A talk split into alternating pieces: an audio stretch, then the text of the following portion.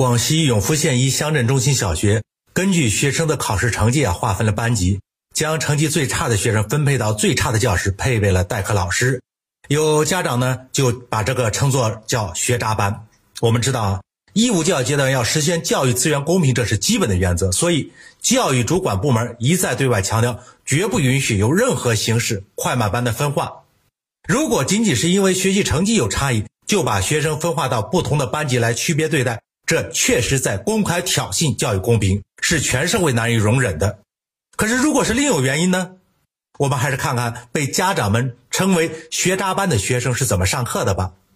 在班上，早退旷课、打架斗殴、抽烟、赌博、早恋等问题一大堆。有调皮捣蛋的学生，甚至连班主任都敢打。最荒唐的是，竟然有学生在课堂上炒菜，老师在讲台上授课，几个后排的学生就自制设备炒菜，大家轮流带烹饪材料、酒精、食用油，最后连女生也加入了炒菜队伍。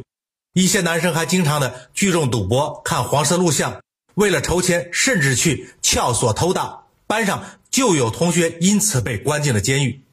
那请问了，这样的学生我们该如何对待呢？如果说对这样的学生，学校确实是应该进一步的加强管理，有针对性的进行教育，那你认为把这一些一身恶习的学生和其他的孩子们混编到一个班里去管理教育，效果会好吗？你觉得混编后对那些正常状态下的未成年人是真正的公平吗？当今社会中啊，一些不良少年的不良行径，有的已经发展到令人发指的地步。屡屡发生的校园暴力行为啊，早就不是什么新闻了。差异只在于下一出这样的恶行会发生到什么人身上，是否会更加的残忍。有些家庭教育缺失的现象，让人感觉到无能为力。学生回家完成基本的作业都没人去提醒督促，听信孩子的一面之词，对学校和老师大打出手、出言不逊的事件也时有发生。包括永福中学被分出来那个班的情况，大家可以想象一下，是什么样的环境造成了这么一批不求上进的学生？是什么样的家长可以称自己的孩子是学渣？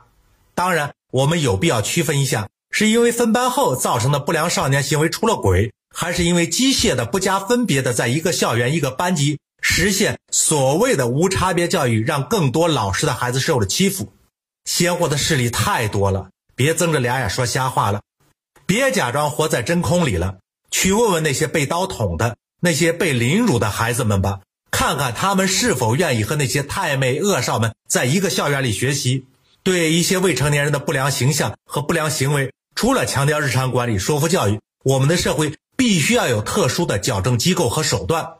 在强调教育公平的大前提下，在不以学习成绩划线的大前提下，还要创造使未成年人的心理有不受威胁和伤害的环境。必须要注重对不良习性少年有区别的对待。教育从来就不是万能的，没有适当的、必要的批评和惩戒配合的教育是空洞低效的，是不能真正的保护到大多数的未成年人的。换一句话说，对那些不良少年。不加惩戒的片面讲公平，就是对其他守法的少年最大的不公平；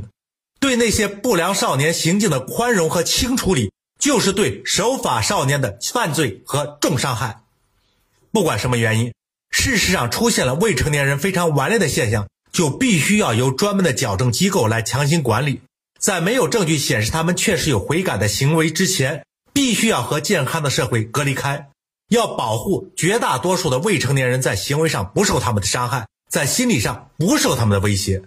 社会的公平永远是相对的，是要共同维护的，从来就没有单方面的公平。如果有家长对自己的孩子不加管教和管教失当造成现实问题的，学校虽然有责任要尽到自己的管教义务，但是学校的管教责任和能力也是有限的。如果在尽到了责任仍然没有效果的，就必须为了大多数学生的利益。及时交由专门机构来进行专门的矫正，必要时还要由政府出面调整其监护人。当前我们在这方面，从法律到实践，再到社会认知，以及到专门机构的建设，都严重滞后，所以就出现了如永福中学这样不是办法的办法。